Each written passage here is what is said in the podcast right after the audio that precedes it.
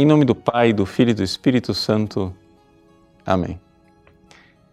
Meus queridos irmãos e irmãs, no Evangelho de hoje, Jesus mais uma vez entra numa controvérsia com relação ao dia de sábado. Só que agora ele realiza uma cura, um milagre.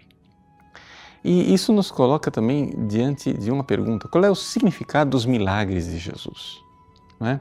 Por que é que Jesus realizava milagres? Veja, os milagres de Cristo na realidade são sinais.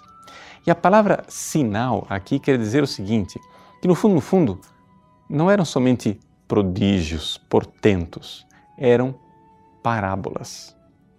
Ou seja, cada um das, uma das vezes que Jesus faz um milagre, ele está querendo ensinar alguma coisa. E uma das provas de que Jesus realmente está querendo ensinar alguma coisa é que, na maior parte das vezes, ele exige das pessoas a fé. Né? Por quê? Porque ele poderia fazer perfeitamente o um milagre sem fé. Né? Aliás, a gente encontra isso na Bíblia, por exemplo, é, na travessia do Mar Vermelho. Né? Moisés é, abriu o Mar Vermelho, mas o pessoal não estava acreditando, estava todo mundo morrendo de medo. Né?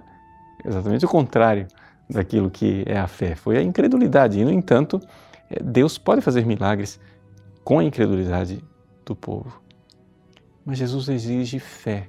Ele exige fé exatamente porque o mais importante não é o milagre, mas é o significado do milagre. No caso aqui, a cura de um homem com a mão seca no dia de sábado. É como se Jesus dissesse: Vejam, vocês que seguem né, a revelação do Antigo Testamento, que foi desejada por Deus, foi feita por Deus, vocês não entendem, vocês não compreendem que vocês são incapazes de cumprir a lei? Que as obras de vocês estão secas, como a mão deste homem está seca? Ou seja, o que é a mão? A mão é, é, aquele instrumento, né? é o órgão do nosso corpo com o qual nós fazemos as nossas obras. Pois bem, o homem estava lá com a mão seca. Isso significa que Deus, no Antigo Testamento, quis fazer um povo para si. Deus, no Antigo Testamento, deu a este povo uma lei. Acontece que a dureza do coração das pessoas impedia que elas cumprissem esta lei até o fundo, até a sua profundidade, o seu significado né, mais profundo. Por quê? Porque o nosso egoísmo era assim.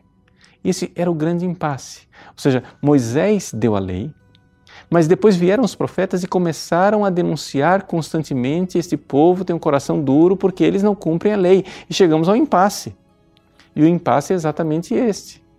Ezequiel, então, faz uma profecia: Dar-vos-ei um coração novo. Ou seja, Deus vai tirar o nosso coração de pedra e nos dar um coração de carne para que nós possamos cumprir a lei, possamos realizar a lei. Ora, Jesus está vendo os fariseus ali apegados à lei. Jesus está vendo que eles estão lá cumprindo os pequenos mandamentos meticulosamente, mas estão perdendo a essência daquilo que era a mensagem de Deus e, portanto, já não eram capazes de realizar boas obras, porque as boas obras brotam de um coração que ama. Não é somente uma questão de obediência externa, é uma questão de amor que brota desde dentro. Então Jesus, ali na sinagoga, diz ao homem: põe-te aqui no meio, estende a mão.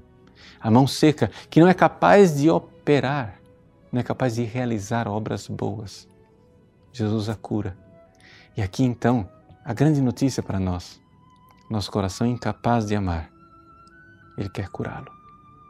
Nós que somos incapazes de boas obras, obras de amor, Ele quer nos curar. Ele vem para nos dar a graça interior e por isso esta cura.